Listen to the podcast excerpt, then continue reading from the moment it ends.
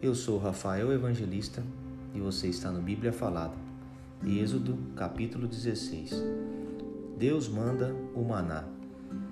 Partiram de Elim e toda a congregação dos filhos de Israel veio para o deserto de Sim, que está entre Elim e Sinai, aos quinze dias do segundo mês, depois que saíram da terra do Egito. Toda a congregação dos filhos de Israel murmurou contra Moisés e Arão no deserto. Disseram-lhes os filhos de Israel: Quem nos dera tivéssemos morrido pela mão do Senhor na terra do Egito, quando estávamos sentados junto às panelas de carne e comíamos pão a fartar. Pois nos trouxestes a este deserto para matardes de fome toda essa multidão. Então disse o Senhor a Moisés: Eis que vos farei chover do céu pão, e o povo sairá e colherá diariamente a porção para cada dia, para que eu ponha à prova se anda na minha lei ou não. Dar-se-á que, ao sexto dia, prepararão o que colherem, e será o dobro do que colhem cada dia. Então disse Moisés e Arão a todos os filhos de Israel: à tarde sabereis que foi o Senhor quem vos tirou da terra do Egito, e pela manhã vereis a glória do Senhor, porquanto ouviu as vossas murmurações. Pois quem somos nós para que murmureis contra nós? Prosseguiu Moisés: Será isso quando o Senhor, à tarde, vos der carne para comer e pela manhã o pão que vos farte? Porquanto o Senhor ouviu as vossas murmurações, com que vos queixais contra ele? Pois quem somos nós? As vossas murmurações não são contra nós, e sim contra o Senhor, disse Moisés a Arão. Dize a toda a congregação dos filhos de Israel: Chegai-vos à presença do Senhor, pois ouviu as vossas murmurações. Quando Arão falava a toda a congregação dos filhos de Israel, olharam para o deserto e eis que a glória do Senhor apareceu na nuvem. Deus manda codornizes. E o Senhor disse a Moisés: Tenho ouvido as murmurações dos filhos de Israel. Dize-lhes: Ao crepúsculo da tarde comereis carne, e pela manhã vos fartareis de pão, e sabereis que eu sou o Senhor vosso Deus. À tarde Subiram codornizes e cobriram o arraial.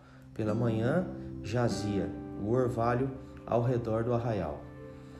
E quando se evaporou o orvalho que caíra, na superfície do deserto restava uma coisa fina e semelhante às escamas, fina como a geada sobre a terra. Vendo-a, os filhos de Israel disseram uns aos outros: Que é isto? Pois não sabiam o que era.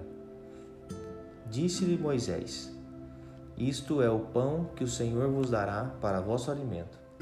Eis o que o Senhor vos ordenou: colhei disso cada um segundo o que puder comer, um gomer por cabeça, segundo o número de vossas pessoas. Cada um tomará para os que acharem a sua tenda. Assim o fizeram os filhos de Israel, e colheram uns mais, outros menos.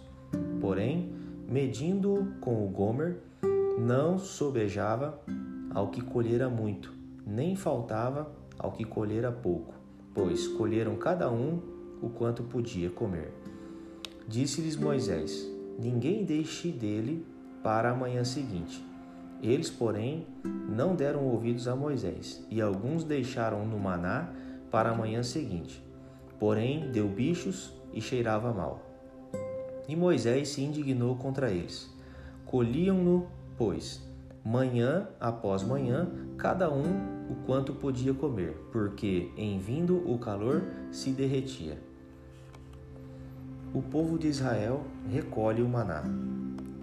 Ao sexto dia, colheram pão em dobro, dois gômeres para cada um, e os principais da congregação vieram e contaram-no a Moisés.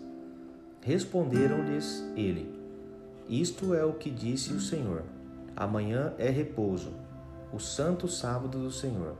O que quiserdes cozer, no forno cozei, e o que quiseste cozer em água, cozei-o em água. E tudo o que sobrar, separai, guardando para a manhã seguinte.